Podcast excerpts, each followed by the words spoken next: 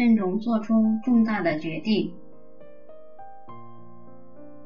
如果你已经到了十八岁，那么你可能要做出你一生中最重要的两个决定。这两个决定将深深改变你的一生，影响你的幸福、收入和健康。这两个决定可能造就你，也可能毁灭你。那么这两个决定是什么？第一，你将如何谋生？也就是说，你准备干什么？是做农民、大学教授，还是去摆一个摊子？第二，你将选择一个什么样的人生伴侣？现在让我替你提供下述建议，其中有一些是警告。以便你选择工作时做参考。一、阅读并研究下列有关选择职业的建议。这些建议是由最权威人士提供的，由美国最成功的一位职业指导专家吉森教授所拟定。如果有人告诉你，他有一套神奇的制度，可指示出你职业倾向。千万不要找他。这些人包括摸骨家、倾向家、个性分析家、笔记分析家，他们的法子不灵。不要听信那些说他们可以给你做一番测验，这种人根本就已违背了职业辅导员的基本原则。职业辅导员。必须考虑被辅导人的健康、社会、经济等各种情况，同时他还应该提供就业机会的具体材料。找一位拥有丰富的职业资料藏书的职业辅导员，并在辅导期间妥为利用这些资料和书籍。完全的就业辅导服务通常要面谈两次以上，绝对不要接受函授。就业辅导，避免选择那些源于拥挤的职业和事业。难怪少数的事业和职业会人满为患，难怪白领阶级之间会产生不安全感和忧虑。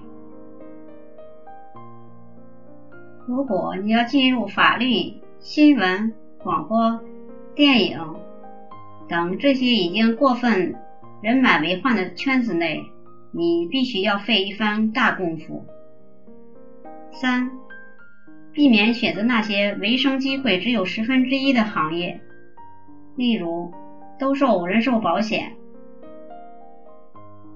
如果你兜售人寿保险，那你在一年内放弃而最初的机会比例为九比一，留下来的机会只有百分之十。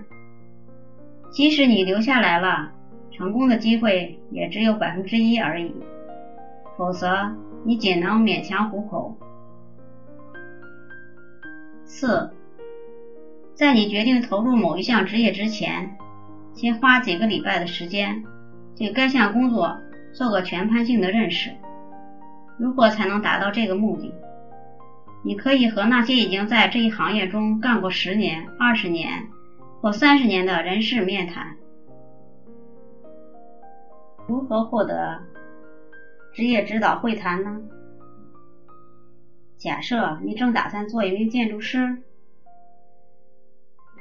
在你做最后决定之前，你应该花几个礼拜的时间去拜访你城里和附近城市的建筑师。你可以从电话簿的分类栏里。找出他们的姓名和住址，不管有没有预先约定，你都可以打电话到他们的办公室。如果你希望定个见面时间，你可以写信给他们。内容大致如下：能否麻烦您帮个小忙？我希望能接受您的指导。我现年八十岁，正考虑学习做一名建筑师。在我做最后决定之前，很希望向您讨教。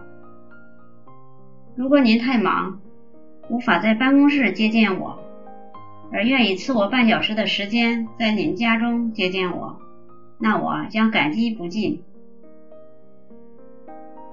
以下就是我想向您请教的问题：如果你的生命再从头开始，你可愿意再做一名建筑师？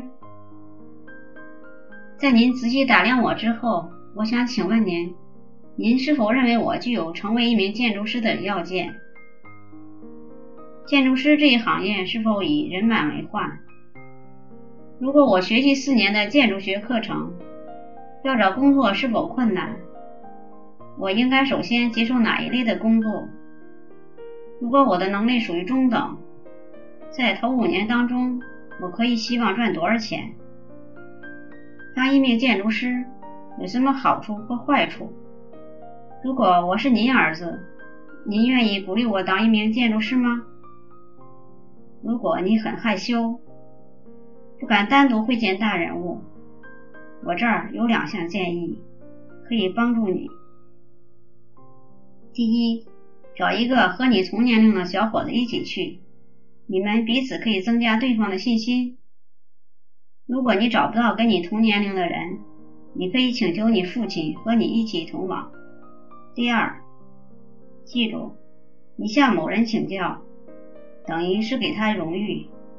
对于您的请教，他会有一种被奉承的感觉。记住。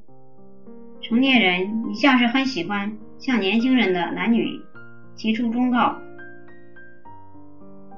你所求教的建筑师将会很高兴接受这次访问。如果你不愿意写信要求约会，那么不许约定，就可直接到那人的办公室去，对他说：“如果他能向你提供一些指导，你将万分感激。”假如你拜访了五位建筑师。而他们都太忙了，无暇接见你。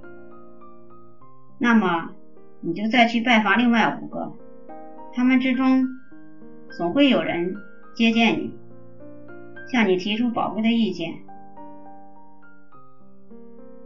消除金钱和工作烦恼的第一大原则是慎重做出重大的决定。卡耐基金言。一个人只要无限热爱自己的工作，他就可能获得成功。